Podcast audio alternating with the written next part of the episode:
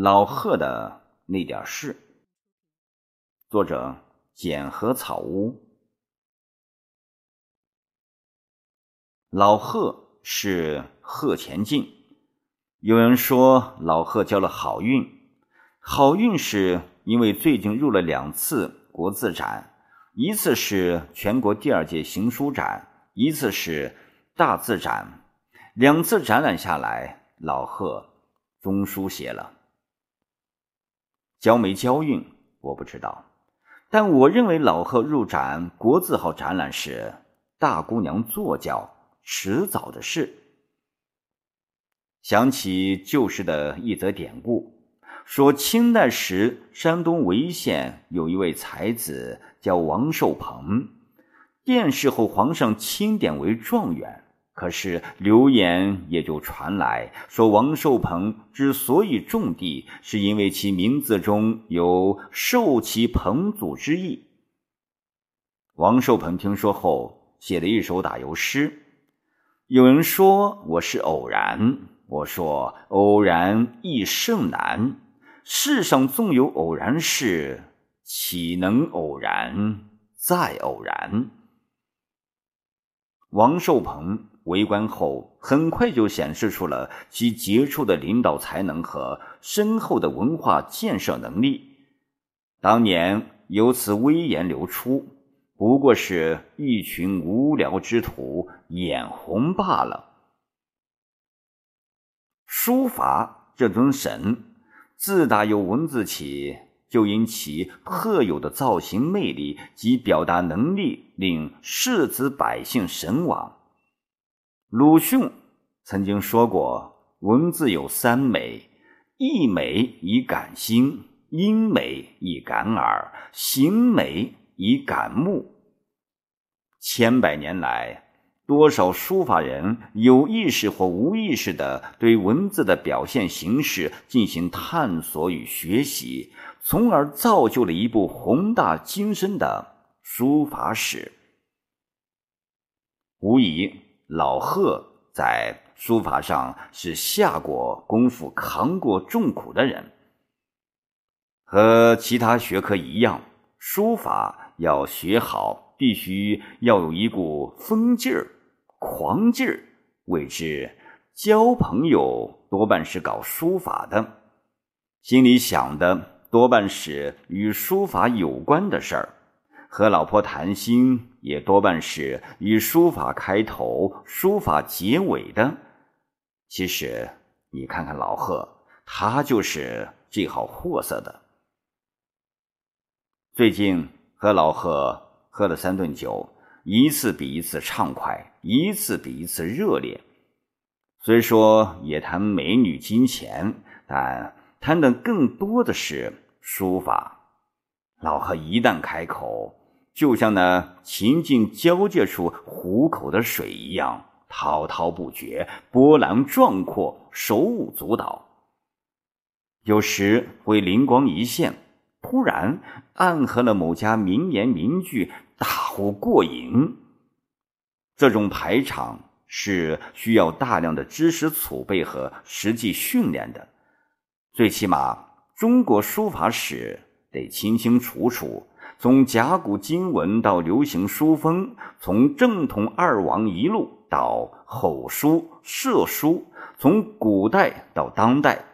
横纵经纬几条线都得明明白白，要不就像开车新把式上太原的高架桥，绕得你保准上得去下不来。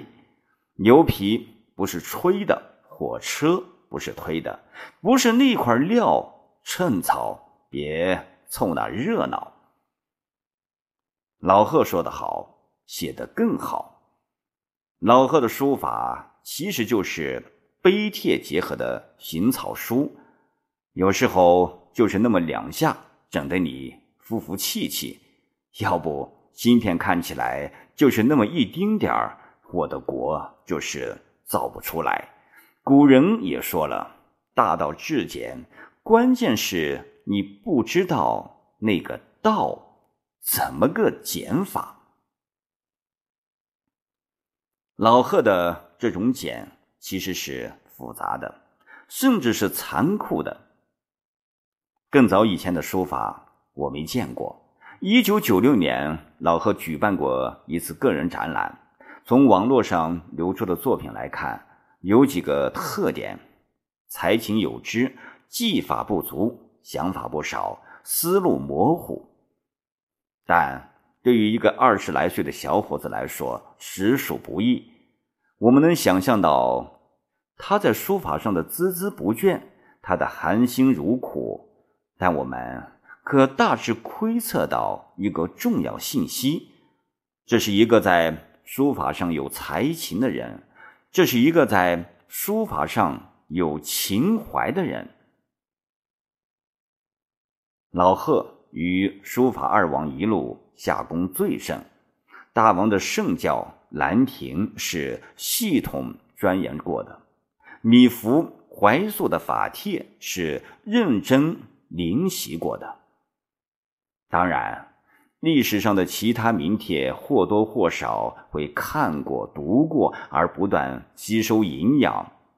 而张梦龙、郑文公的参入，让老贺的书法更臻于画境，出现柳暗花明又一村的景象。整体风格上表现为厚重不失洒脱，古拙。不失严美之精神。当然，不是说老贺书法就好的了不得，不得了就成名成家了。但以老贺的精神，我想好戏在后头，我们慢慢看，慢慢来。说实在的，当今社会中书法技法层面好的人才太多了。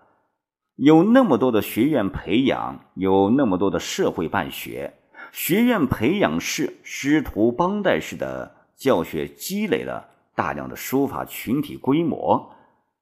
但要让书法上升一个格调，由技入道，是需要深厚的传统文化支撑的。读书深，养气足，没有文化支撑，根本就写不好书法。